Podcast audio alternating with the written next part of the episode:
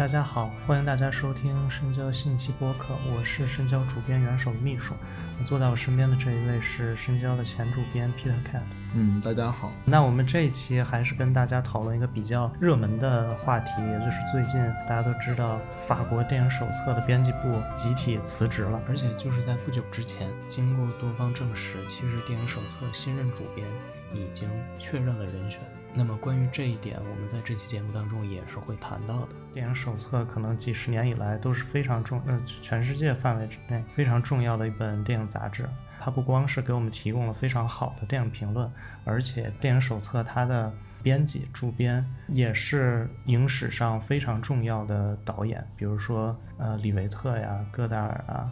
特吕弗啊，都曾在呃电影手册当中担任要职。这一次电影手册编辑部的集体辞职，主要还是因为他们更换了股东啊，这个股东当中可能。有一些业内人士让这个编辑部认为他们可能无法再保证他们评论的中立性，所以他们就全部辞掉了啊，那可能也给呃影迷带来了非常大的震动。我们也在这一期推送的下面列出了这个事件相关的所有文章，大家可以先，呃，如果你还不了解的话，可以先暂停一下，把所有这些文章先过一遍啊。那其实我也想。问一问你，你怎么样看待这个事件？嗯我其实去过一次手册的编辑部，那个编辑部不是很大，他们其实就租了一个民宅吧，房子我印象里也就是三四个房间吧，可能也就不到一百平，就是有非常非常多的书柜，然后都是各种参考书，会有一些他们美术设计的样稿。总的来说，其实就是一个特别小的空间，其实跟我们就现在深交这个编辑部大小可能也差不多。相比于我看过的法国的一些很。多大的那些媒体可能有一幢楼啊什么，就是其实他们真的是一个非常朴素、非常小规模的一个地方。去年还是前年，嗯，我们做过一个对手册。九十年代末的一个主编，就是现在法国特别有名的一个电影史学者安托万·德贝克的一个采访。他自己本身其实已经对现在这届编辑部其实是有很多批评和意见，因为他其中一个比较大的词，可能就是说他们是一个比较偏执和比较狭隘的一个一个编辑部。这个体现在哪儿呢？很简单，因为法国是一个迷影生态比较成熟的地方。平时在法国生活，其实你会发现最主要的、最有名、历史渊源最老好的两本刊物就是两本嘛，一个是电影手册，一个是正片嘛。比如你现在在巴黎，其实你还是能够看到像正片这样的杂志，其实是会跟很多艺术电影院合作。正片有几个固定的栏目，它每一个月都会精选一部他们想推荐的电影，等于是在法国做一个首映。然后也会有他们的人去跟导演做对谈啊什么的，他们还跟一些电影院合作，可能就是选老片，也会有编辑去跟读者们交流老片，放映后会聊天啊什么的。但是你会看见手册就是什么都没有。法国的整个媒体行业，它跟社会还是非常介入的，就他们会有各种各样的活动，而且法国就是天然有这个环境。大家都知道，电影手册最开始像巴赞那些人也是从做迷影俱乐部开始的，而且也是在这样的环境里面可能。才会有了像什么戈达尔啊、特吕弗啊，因为他们最早可能都是迷影俱乐部里面认识的。但现在其实手册这方面完全都没有了。如果说关注手册久一点的朋友也知道，就是以前的手册，嗯，比如说在之前的主编米歇尔·富东的时代，他其实甚至还想做国际版，他也做过很多甚至还有中文版，当时有英文版、西班牙语版，去做过几期，当然不是很成功。他们就试图还出电子刊物，还有手册很有名的一个就是他们的出版社，他们出版很多学术类的或者说是普及类的书。然后今天其实这一切全部都没有。这可能也是就是股东，我看他们好像对手册的要求当中也提到了类似的内容，比如说让他们去举办一些电影节呀，或者就往线上发展。在这个意义上，他们很封闭。嗯，他们。就是一个小圈子，而且这个圈子你能够接触到的只就只是通过他们那一本杂志，嗯，然后他就基本上放弃了他。曾经周围所有的一切，在那个环境里，你也会慢慢知道说啊，他们这个选择其实是一个有点骄傲的选择，因为他们其实，在法国，我觉得现在圈内，因为他们经常批评别人嘛，可能喜欢他们的人也不多，但他们也可能不喜欢别人，就是有点形成了这么一个有点精英的，但是又是很刻薄的这么一个团体吧，而且似乎是一个我有我自己的判断和评价，但我非常拒绝和别人去沟通的这么一个姿态。其实我们深交，因为我们深交不是大量翻译手册的东西，其实我们是曾经试图过很多次跟他们去商讨版权这些事情，但是他们其实都至少主编那边从来都不回复，就没有回复过，是吧？对他们根本不回复，非常的傲慢。不管是要想跟他们做访谈还是什么，从来没有回复过。我自己私底下是因为认识一些手册的编辑，就他们其实还不错，有有些还挺好的，也经常会聊天什么的。但是就主编，反正这方面我觉得是挺操蛋的。我我自己也觉得挺操蛋的，因为他们他们其实他们自己的编辑是知道他们的文很多文章是被大量翻译成英语，甚至就像我们翻译成中文，他们也都知道。那他们也其实也不太在乎，在乎不太在乎。当然，他们具体的编辑还是挺高兴自己的文章，比如说能够被翻译成很多语言。但是从主编从版权那个层面，他们不在乎。很有意思的一件事儿就是，他们手册如此的傲慢，为什么世界上有这么多的影迷还在关注他，还会因为这种事情而震惊而震动？对，就是这也是我们经常讨论的一个问题，就是，呃，为什么大家要迷信手册？因为大家首先一定要区分说，其实。在不同年代，手册是有一个非常不同的，呃，比如说像最早的就是黄色电影时期，我们指的就是那个手册都是黄色的那个封面，然后到后面，比如说六八年以后，包括到后面，嗯，塞尔日达内接手之后。所以，我们今天首先要界定一下，其实我们今天刚才前面讨论的所有的手电影手册，其实都是指的是这个 Stephen d e h o m e 在二零零九年接手手册之后的一个编辑部的状况。而且，其实你通过现在手册网站，你也能看得出来，他们的代际区分是很明确的。嗯，因为在他的网站上面，他只列出了他自己，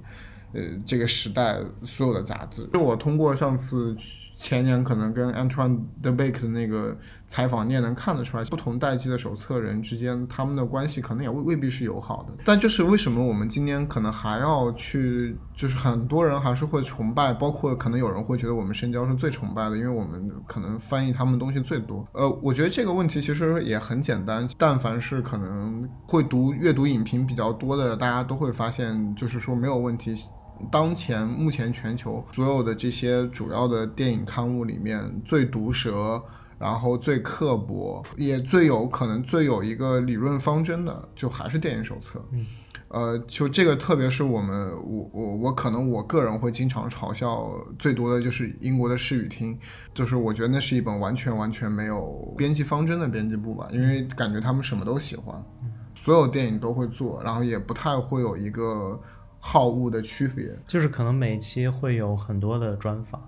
啊，但是没有什么态度。嗯，对，它是一个没有态度的，就它可能你更你可以把它理解为一本非常介绍性的电影电影期刊，但是你可能看不到。它的作为电影批评的批评性在什么地方？然后相对可能好一些的是，比如说纽约的 Filmcom，但是我们也都知道 Filmcom 其实是一个受手册影响很大的。比如说他们之前的主编那个肯特琼斯，他就完全是曾经的电影手册的撰稿人，就是海外编辑吧。包括可能就算我们看到北美顶尖的电影批评家。包括像什么 Richard Brody，北美最有名的影评人，其实他们自自己可能也都算是一个手册的粉丝。单论批评这件事情，手册在全球的各种媒体里面还是有一个非常强的公信力，而且业内还是很服气的。如果你说法国国内来看，那肯定还是又是一个跟他的一个冤家正片的一个一直对比吧。那这个从我私人的角度，我个人是非常的。呃，鄙视正片的审美趣味的，因为因为有的时候真的没办法，因为有些真的是我个人非常不喜欢的电影，都会成为正片的封面，所以我觉得我没有办法，就是这个可能就是趣味上非常大的一个不同吧。那正片和手册这两本杂志之间会有对立吗？嗯，我觉得就是这种隐性的竞争关系一直都有，但是其实他们也是半个多世纪的一个对手了吧？可能这个就是正片一直以来的他的那个从创始到现在的，他们不叫主编嘛，他们就是可能就是行政的那种负责人。米歇尔·西蒙说那个话，他的那个话其实还是挺好。呃，重要的可能不是手册和正片的分歧，而是手册和正片这两本杂志加在一起的那个趣味，他们没有遗漏下。整个电影史上最重要的导演，嗯，就他其实可能有个互补的关系。即便今天，其实你还是能够看到他们在一些影片上会有非常大的对立，嗯，但是他们也有也会有同时，比如说同一个电影，都是他们的封面，也会有完全重合的时候。而且我觉得可能正是因为零九年这一代手册，他们特别的有锋芒，可能比以往的二十年来是最有锋芒的一批，所以反而他们在理论和批评上是建树更多的。就他们的态度和观点反而是更值得读的，甚至是会比我们大家都比较熟悉的之前的手册前主编。呃，米歇尔·富东的那个手册是是更具有可阅读性的吧？我觉得。还有一点需要补充的是，我觉得我们其实身处在一个非常相对主义的时代吧，因为政治正确各方面的原因，其实我们会去强调各式各样的东西，可能都有它自己的道理，都有它的价值，这往往会导向一种非常极端的相对主义。我们在中文的互联网上经常看到大家这么讨论问题，好像电影观看和评价是一件特别主观的事情，然后不同的人有各自的看法，而每个人的看法都很难有对错之分，都是有道理。但是我觉得，就是这种相对主义是把整个电影的趣味和门槛拉得非常的低。在一个人人都有发言权的时代，其实恰恰可能大家都是在说废话。手册这种非常敢于有爱恨、有憎恶，而且能够用自己的理论、自己的看法。为他的这自己的想法做辩护，无论是你赞同他还是不赞同，这个过程里面你其实是能够看到对方的那种思考在展开的，这个其实是非常可贵的。这个可能也是我为什么之前面提到视与听我比较不屑的原因，呃，或者说就是这种有人有脚的东西，可能才是批评真正的本质。如果大家去阅读今天所谓的影评，在中文互联网上，可能更多的都是对于剧情的复述，都或者对于一些背景知识。的介绍不仅是中文吧，其实你如果去看那种电影节里面的英文媒体的那种影评，其实都非常的八股和格式化。但是里面真的有什么对一个电影的真知灼见吗？其实我觉得是非常少的。剧情其实每个人都能去看电影，看电影你都能懂，那些都是知识性的东西。那个可能恰恰是一个你可以通过今天有 Google 有维基百科你都能够解决的东西。但是真正的观点在哪里？我觉得这是非常。缺席的一个东西，手册还在坚持的是这个批评最本质的东西，但这个东西却恰恰是我们今天的批评几乎都不具备。深交之所以一直翻译电影手册，也是因为它确实就是全世界目前最有锋芒。最敢得罪人，而且最有观点的一本杂志吧。他们其实一直在践行关于电影的实践观念吧。他们做批评，其实是为了去创作电影，即使不是他们自己亲手创作，也是通过他们的批评去对世界电影的一个状况做一种反馈，以激发、鼓励，甚至是通过他们的批评，可能去真实的改变电影行业的一些现状吧。就我觉得，这是一般做电影批评的人不敢有的，或者不会有的野心。有些时候可。可能也是，比如说想对他们自己的编辑或者他们自己的作者有一些启发，比如卡拉克斯啊，对，阿萨亚斯，对，确实，其实你就是大家其实不要忘记，虽然说电影手册有最辉煌的新浪潮那一代，但是今天比如在法国电影圈最活跃的那些导演里面，也有大量手册派，就是刚才说到像卡拉克斯、阿萨亚斯，卡拉克斯可能还在电影手册待的时间比较短，阿萨亚斯这样是非常非常久的在电影手册，但是其实你看现在电影手册对阿萨亚。评价是非常 低的，然后 还有那个米亚汉斯洛夫是，对，当然也是，但这种就是时间都不是特别长。包括我知道，我现在认识的一些手册编辑，很多也是还是想当导演。说到这件事情，就是你会发现，因为电影手册毕竟是有历代的编辑嘛，那你其实今天你能够看到，像戛纳影评人周的艺术总监 Shakla Desson 也是之前手册的主编，包括就是像像 Stephen d e h o m e 这样的人，他的背景也是他之前也是导演双周的选片人，整。整个手册跟法国的整个电影工业也是有一个非常强的互动关系。电影手册在很大程度上，它不完全是一本针对于看电影的影迷的一本杂志。电影批评其实不仅仅是整个电影工业，一个电影拍完之后。的一个最尾端的事情，它其实是对于一个导演下一部电影，甚至是下一代的电影人有着教育和启迪的作用，所以它也是未来电影的一个先声吧。也就是从这个意义上，其实我们也能够找到说，这一代就是零九年之后这代电影手册，其实跟新浪潮时期的那个电影手册一个非常紧密的关系吧。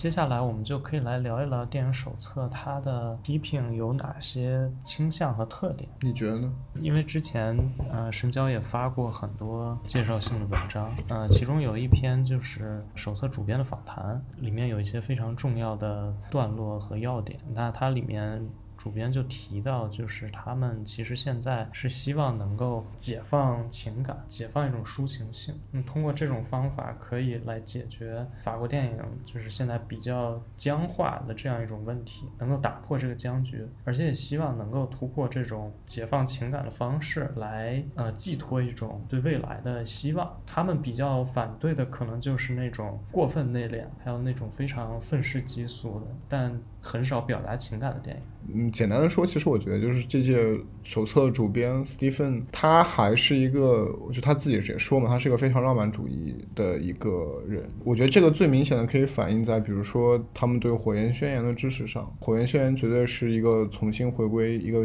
对浪漫主义非常大的一个新的回归。但是刚才你提到有一点也特别重要，其实我一直都在强调说，这届手册是比较法国本土主义的。嗯，但是与其说是法国本土主义，我觉得它。其实这点上比较类似于新浪潮那一代的手册，它其实是跟特吕弗，就像特吕弗，他不管电影生涯还是手册生涯的起步是来源于他写的，他是。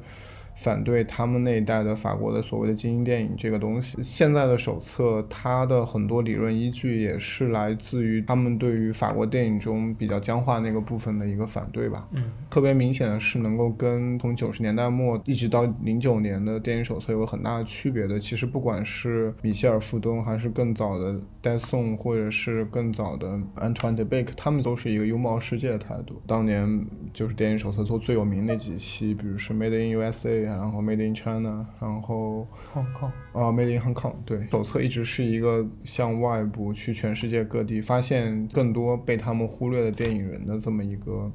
势头。到了斯蒂芬妮这里，他又是回归到了一个比较对法国电影的一个检讨上来。从最近十年的手册里面，你会发现，是每年手册的十佳里面一定会包含，我觉得两到三部甚至以上的法国电影，而且他们在持续的坚持的推崇一些法国导演。嗯。老导演大家都很熟悉，就是像杜蒙啊，然后他们可能重新就是开始褒奖那个菲利普·盖海勒，他们也非常支持法国年轻的一代电影人，就是这里面像《火焰宣言》啊，对这个我们深交其实也说过好多，就是他们二零一三年应该做过一期叫做《法国的年轻一代电影人没有死》那个专题，那这里面其实很多人现在等于也算是出道了吧，很多人都已经开始在戛纳主竞赛崭露头角，而且前面也提到过，其实是也是跟像戛。纳的影评人周其实是也是有一个合谋在里面嘛，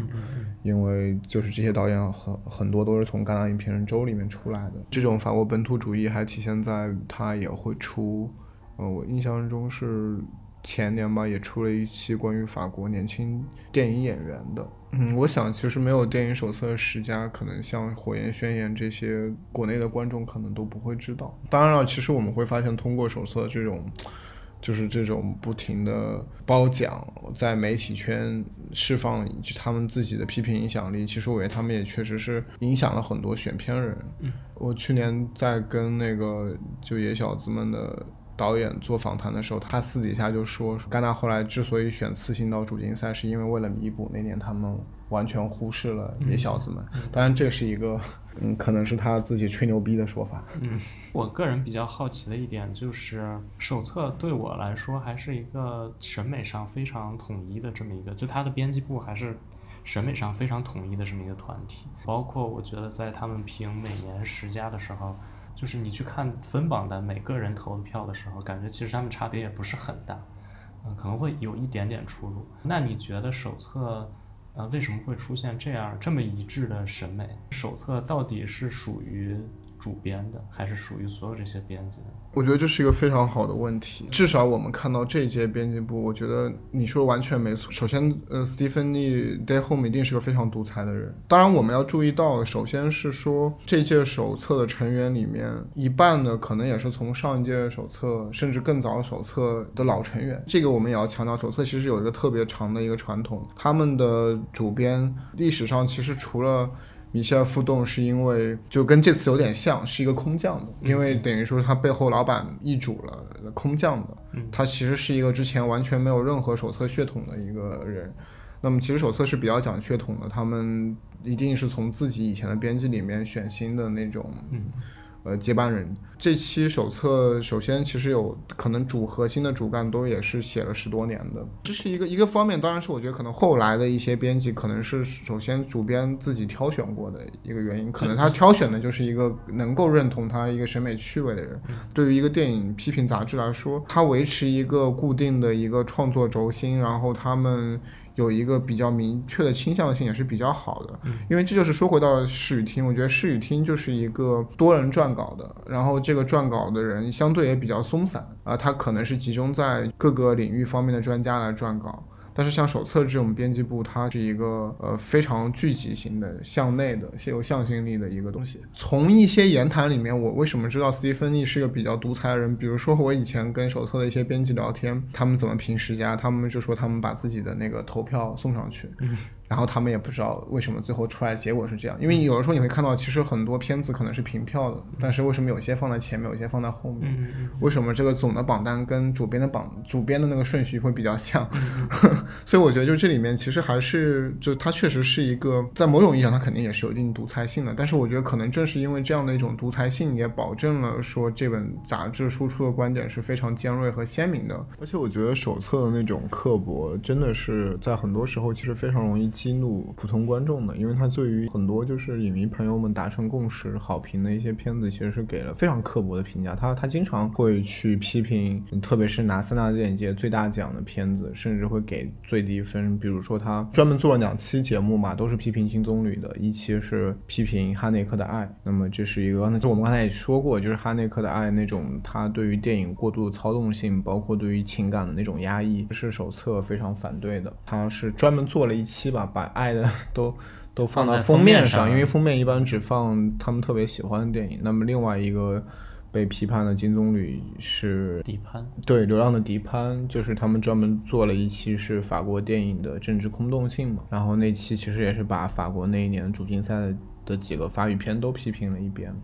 迪潘是为代表的，就是这种完全法国中产阶级坐在沙发上所对所臆想的一个法国郊区的那种故事，对吧？这个其实也跟今年的那个《悲惨世界》其实是一个特别鲜明的对比，因为可能《悲惨世界》导演就是来自于这么一个社群的一个导演。包括还有可能令人印象比较深刻的是，他们当时也是在法国，其实引发了一定的争论的，就是《寒之确境》，嗯，对他们也是我直接给了非常非常低的评价。这也是威尼斯的金狮，因为当时我印象中，就是当时其实正片是非常喜欢那个片子的，而且正片的主编就是米歇尔·西蒙，其实是非常的痛恨，就是说他的同行竟然对这么好的电影也做出那么就是就是这种完全。差评还是公开嘲讽是吗？对，像《寒之确定》这样的电影，其实就涉及到了一个手册对于我们通常所说的那些形式主义的大师，他其实是非常的蔑视的。嗯，包括手册也公然嘲讽，就是中国影迷的大神贝拉塔尔。就他们也是给了《都灵之马》非常差的评价。呃，我个人的理解是，这些差评还是基于就是那种纯粹形式主义的那种空洞性吧。我觉得它可能跟我们日常的生活，包括跟道德的那种关联，那种构造出非常精美的影像，并因此对自己非常自恋的那种导演吧。呃，但我觉得这个部分可能是对于很多影迷会是有争议的，但是我觉得其实是一个很好的点，在提醒大家，对于这些东西也是要有反思。左侧自对于这些影像本身，呃，他这他这些行为其实是非常有挑逗性的，因为呃，手册其实他很尊敬，比如像像那个雅克朗西埃，就是他也会找雅克朗西埃做非常长的访谈，也把他当成是当代最好的可能影像的哲学家。那我们都知道雅雅克朗西埃是。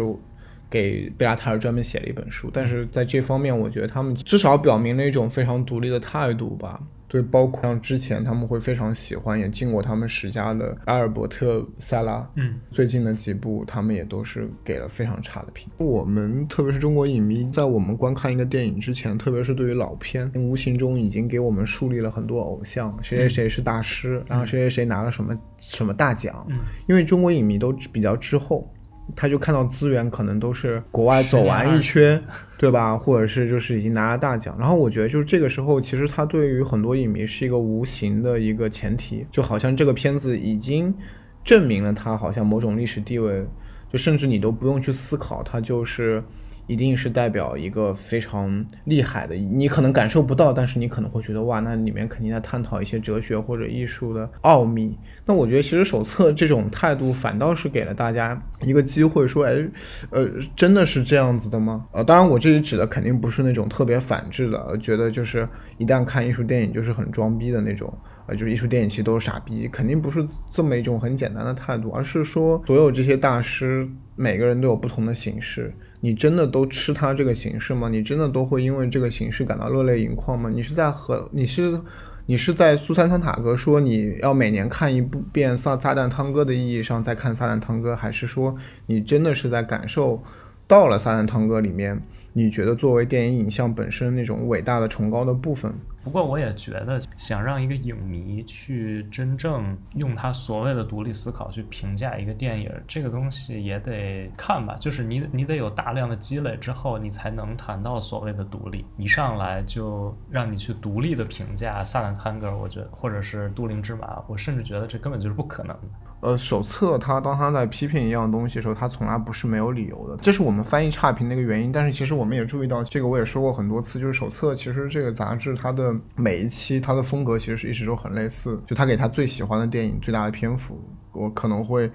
有好几篇文章加访谈。然后给他嗯比较喜欢的电影可能会有一个比较长的访谈，然后给他不喜欢的电影可能就最多就是一页里面可能会有四五部四五个差评，每个电影只写几句话。嗯，那有些非常刻薄，有些写的你也看了你云里雾里，不知道他在批评啥。他其实是在树立一种观点和标准吧。那我觉得这个观点和标准恰恰是我们当下可能批评界特别少的，就大家太按照自己的喜好或者各种权威给予的那种东西。手册主编在他最后那个卷首语。写的也挺好的，就是他们的对电影的刻薄，本质里其实还是是对于电影的爱，因为他们爱着一些电影，所以才导致那些其实是虚假的、做作的、伪装的那些跟他们所爱的电影距离如此之远的东西，要被辨识出来，要被批评，要被，其实他们是在捍卫他们自己所爱的东西吧，或者说他们的爱是建立在一个对电影非常统一的信念和。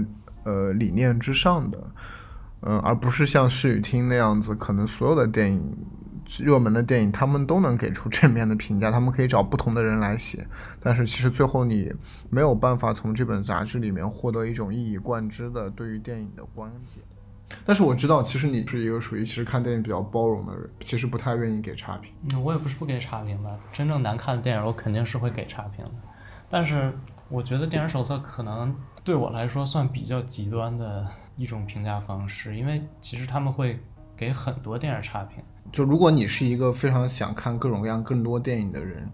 它不是一个给这样的影迷准备的杂志。他当他持有某一种观点的时候，他当然排除掉了一部分他不喜欢的电影，但他其实也会带来一些你可能从来没有机会看到的电影。在网络上，就至少中国的影迷圈里有一批特别精英的，他们可能。就是专门去看那些手册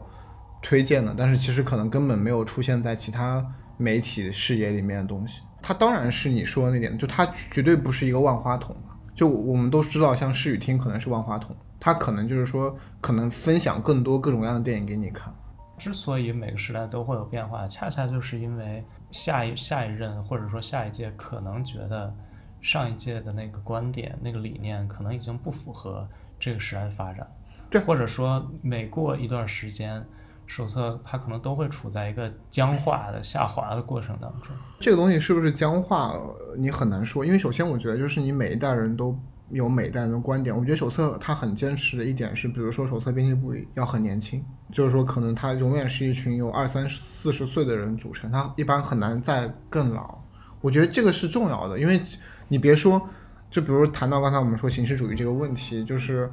斯蒂芬妮自己都说，他可能年轻的时候，他对这个问题是比较，不是说包容嘛，他可能也会很喜欢这些特别形式主义的作品，但他可能年纪越大越难容忍这个东西。就比如以我们之前提到两位手册不喜欢的大师来说，那像罗伊安德森和贝拉塔尔，我觉得他们有一个比较大的共同点，就在于其实他们都是一个影像非常精致，调度又是相对来说比较复杂的。就罗伊安德森的调度复杂，可能显示在他的对于美术和对于他整个人物，呃具体姿态的控制。那么我觉得可能对于手册来说，就是通过如此繁复的一个电影制作方式。然后最终你获得的那个东西，跟我们的生活、跟我们的情感本身，又是有一段距离的。或者他所给予的那种，无论是所谓的文学上，或者说是，呃，思想层面的那个修辞本身，是一定程度上是精英化的，是一个被高度修辞包装的东西。但是在我们可以看到，它相反，它可能会非常去。支持那些非常简单的作者，比如像菲利普·加瑞尔或者像洪尚秀，他们的制作工艺可能非常简单，但他们可能在表达非常丰富的、充沛的情感和我们真实生活中人的境遇。另外一个方面，其实我觉得手册的真实观又是非常灵活的，它也支持数字时代的电影，比如像《霓虹恶魔》，然后《皮囊之下》，其实有大量的场景是必须通过后期。才能够完成的。这里面核心的点在于，它其实最终表达的那个理念是否是真挚的，或者说，我觉得是你到底是否有话要说，而不是说你是在通过电影可能在炫耀自己的技术，炫耀自己能够做出一个如此精美的影像。因为我觉得那个东西可能对于你自己自身的那种自尊和虚荣是有意义的，但是对于别人有多大的意义？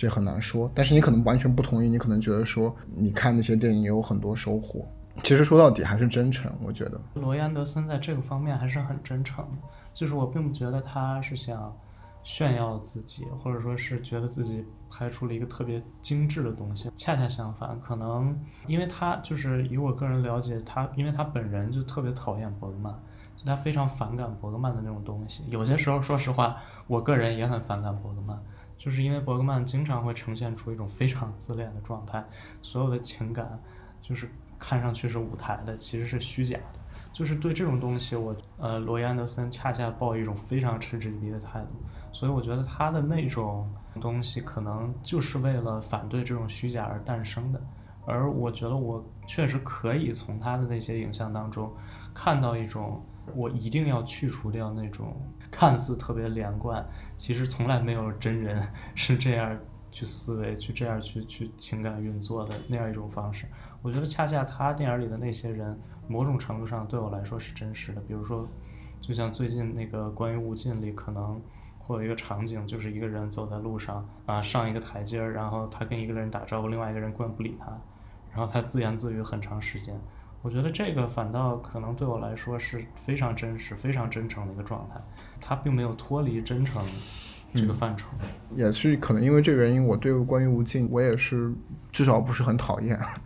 我可能也是能够摸到一些跟我们每个人真实生活共振的东西，但是。我也知道你没有很喜欢《寒之确境》，对，那你不喜欢《寒之确境》的理由是什么？我我当时也很不喜欢，但其实我已经都已经对那个片子印象非常不深了。我也印象不深，但其实可能就是因为特别晦涩了。但我我说实话，我不知道这个是电影的问题还是我自己的问题。对，你是那种相对来说碰到晦涩的东西会相对倾向于可能认为是你没有跟导演在一个场域里面对话是自己的问题，但是你你为什么反而会因此对？导演评价不高呢，因为我觉得国内其实很多影迷都会，可能就是说比较谦卑影迷都会碰到这么个状态，就他碰到一个金狮奖或者碰到一个大师的作品，他当他看不懂的时候，他第一反应会觉得是不是自己的问题。对，以前可能是这样，其实现在也不是，现在大家都普遍都是一星两星直接出手，其实大家很难也想到可能是自己的问题。但我觉得有时候确实会呈现出这种状态，比如说贝拉塔尔，我觉得他在《都灵之马》里呈现那种状态，如果你让我倒退十年，我可能根本不知道他在干什么。嗯，但是在我现在看来，我就觉得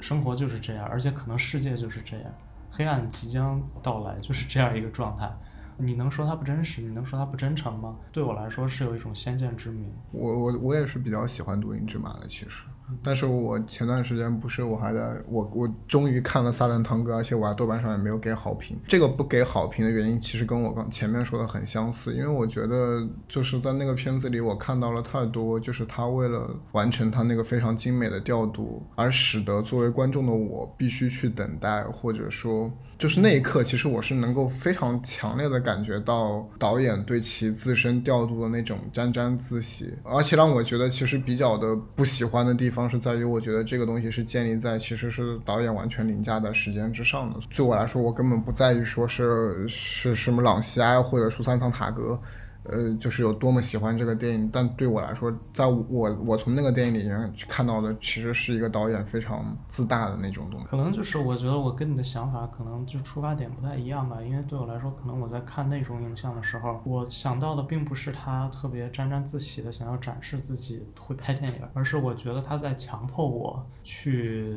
可以说是意识到。时间这种东西的存在，嗯，我们平常在生活当中可能很少会去真正的那么缓慢的去关注一个人，那么睁大眼睛的意识到真正时间的那个流速。但我觉得这是很，这就是很有趣的地方，就在于这个对话其实可以回到我们对蔡明亮的对话，其实我们正好互相换了一下位置。我可能感受到的更多是说这个镜头完全可以结束了，但是它的调度，因为它调度还没有完成。所以我必须等着看他把这个调度给做完。蔡明亮对我来说，可能有一部分他的镜头我是能接受的，就是那些有移动的镜头。或者说有调度的镜头，或者说有境内调度的镜头，但是有一些就是纯粹。所以这也解释你为什么能接受贝拉塔尔，因为贝拉塔尔其实一直都有境内运动。对，或者他境内运动甚至有的时候是挺复杂的。嗯，这也是为什么我不太能接受黑泽明的原因，因为我觉得他其实大多数时候他都是在都是在拍照，或者说他在画画。嗯，就是我觉得这个可能跟电影它的实质是相悖的，对我来说。对，这就其实也回到了就是冷战，因为我对冷战的批评其实一直是这样，我觉得冷战是一个完全断裂的电影，它其实在本质上违背了电影要动起来的那个精神，就是它我觉得是在一个形而上特别反电影的电影，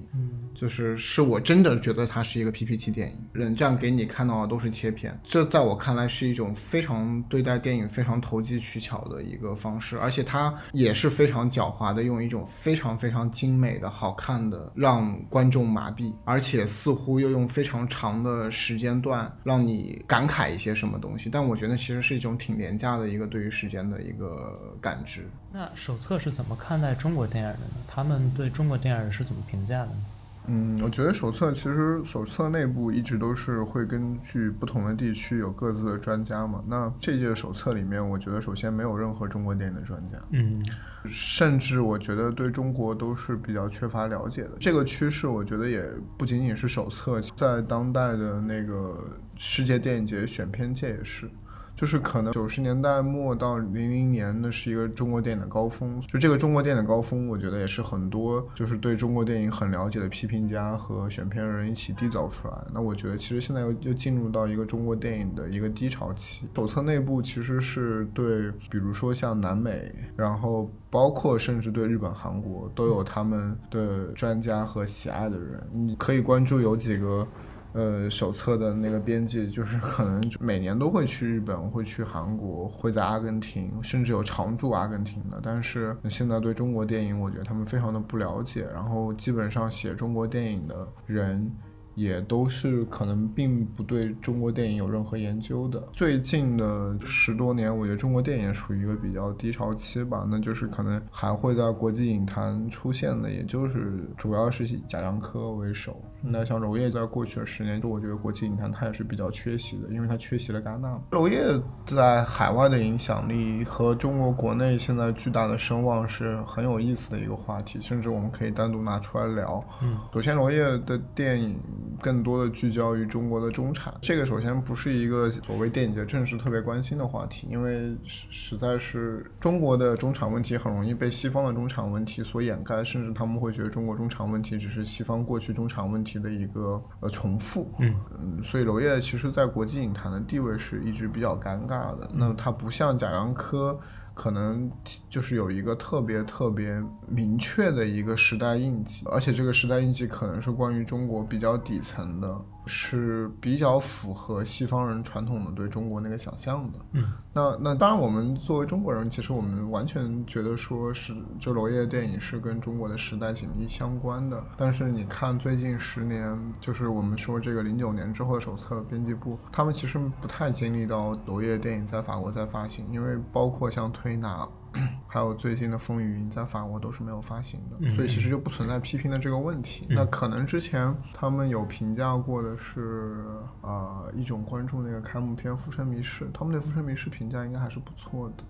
但是我觉得这种不错也是基于其实对中国很不了解。不了解。对，像去年王小帅那个电影，他们其实评价也不错，但是写那篇影评的人几乎都是一个手册的编外成员，还不是正式成员。嗯，那他们其实对刁亦男的评价也很不错，就是南方车站。对，我觉得就是这个，就是因为他们缺乏对中国比较了解的编辑，所以我觉得中国电影其实被简化为一个特别反映时代和社会的这么一种媒介吧。所以说，其实可能除了贾樟柯之外的中国导演，可能他们是比较漠视的。当然，中间可能还有侯孝贤的那一部《那一娘》，但是其实对于这部作品，可能他们那部相对来说也是不温不火吧。那年轻导演里面，可能也就是毕赣比较有代表性吧。路边野餐在手册还是收获了比较不错的评价，但第二个片子给了一个比较低的评价。这个评价本身，我觉得也还是国内很多一部分影影迷可能也是在批评的地方，就是认为毕赣过于的重复了，然后是一个呃有点像是路边野餐的升级版，但是又失去了路边野餐里面很多很真挚的东西。倒是顾晓刚的《春江水暖》，虽然是处女作，就是获得。其实非常不错的一个票房，因为它片子很长嘛。然后另外一方面，山水画卷式的东方美学，这也让它显得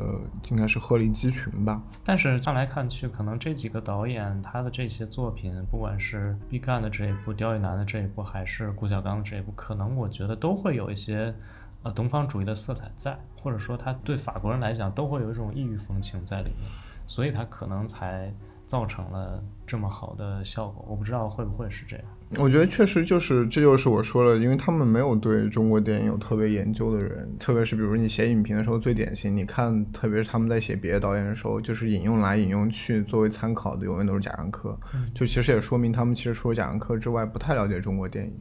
所以我也一直可能，而且可能贾樟柯也不是他们最先了解，可能还是上一代电影手册。对，当然贾樟柯是上一代电影手册的一个遗产吧。当然，我们看到在这一期，在这一代的电影手册里面，他的天注定其实也是进过十佳，嗯，当然后面就没有进。呃，因为他们缺乏对中国了解，所以我觉得他们对中国电影的一个观点还是比较。肤浅。从中国这个案例来看，我觉得大家也不需要特别的说是去迷信呃电影手册，因为我觉得这届电影手册它有它的一定的封闭性和局限性。那它可能你用它来看法国电影或者看比较主流的西方电影，它可能会有一些真知灼见，但是它其实对于华语电影可能并没有更多的一些见识吧。嗯，哦，我知道前几天你也是查了很多关于这个新任主编的资料哈，那你觉得他？嗯，所带领的这个电影手册会走向什么地方呢？他对中国电影有什么了解吗？他首先是一个没有任何手册履历的一个人，他之前没有给电影手册写过东西。但是呢，他值得注意的是，他其实之前是他 Fik 的一个编委。那他 Fik 是什么？他 Fik 其实是手册之前的前主编。塞尔日达内做的一个杂志，然后这个杂志其实是对于电影、电影在电影理论和电影史方面是一个非常权威，甚至是非常先锋的一个学术级的刊物吧，应该也可以是全世界最重要的一个电影的学术刊物。那他是这个里面的编委，也一直在给他们写东西，所以这个人的理论功底应该是非常不错的。呃，而且我们其实可以注意，就是塞尔日达内在离开电影手册之后，也是一直是等于说是在给解放报写影评，所以说解。解放报的这个编辑部，可在某种意义上也是一直有着手册的血统和基因吧。当然，我这么说其实是非常牵强的，在给这个新主编找他跟手册的关系。然后我还注意到他履历里面可能比较有趣的是，他九十年代其实是拍过几部短片，后来可能也没有在创作，但他是一个有短片经验的人。那么最重要的可能还是这个人的品味如何吧。品味，我其实我看了看他在解放报的那个专栏里写的文章，我首先发现有一点很有趣，他好像是比较喜欢亚洲电影，甚至是中国电影。因为我注意到一个很奇怪的现象，是去年就是说在巴黎上映的中国电影，他几乎全部写了影评。就你想，他基本上把《解放报》里面的中国电影都都拿去写了，比如说顾晓刚的《春江水暖》啊。祖峰竟戛纳一种关注的六欲天啊，然后还有那个朱元清的新西的三次奇遇啊，万马才旦的撞死一只羊，呃，这个其实是让我很意外，似乎他是对中国电影比较感兴趣的一个人啊。我具体翻了一下他写小刚春江水暖的那个文章，我倒也没有觉得他对中国电影特别有研究。然后我比较仔细的读了一下他。就是今年柏林的《解放报》的综述是他写的，他也是挑出了几个电影来写吧，大家可以品一品他的那个口味啊。他首先挑的是《西伯利亚》，就是费拉拉的新片，然后挑了普优的新片，然后也挑了蔡明亮的日子，还讲到了 Panorama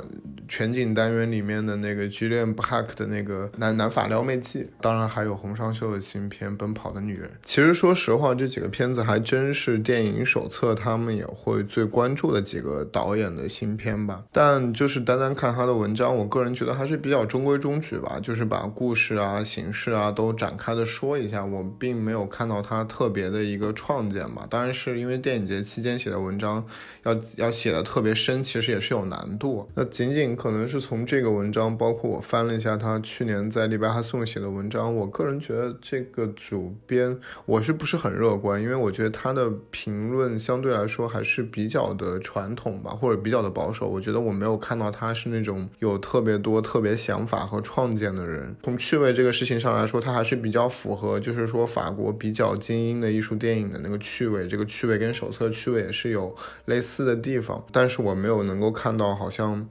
呃，除了这个趣味之外，他自己有很多更多自己的想法的东西吧。这个我觉得肯定还是要等到他真的说上台之后，我们看看他在电影手册会做出怎么样的专题，会做出怎么样的评价。但是从这次手册辞职的事情来说，可能大家更会关注的是说，从此以后电影手册它的中立性，毕竟这么一个其实是被电影手册这么多资方推举出来的新主编，我觉得他的选出他肯定是符合各方利益的。那么这样一个人，他真的能够在日后的批评里面做到不谄媚吗？真的能够非常有尖锐的观点吗？或者真的能够继续输出，嗯，所谓电影手册那个传统下的那种非常严肃，并且对创作者有启迪的那种批评吗？那我觉得这个我们还是要等到新的刊物出来了才能够，嗯，去检验吧。而且现在其实我们也不知道说新的电影手册编辑部有哪些新的成员，那我觉得这些成员的构成可能也会决定这本杂志的未来吧。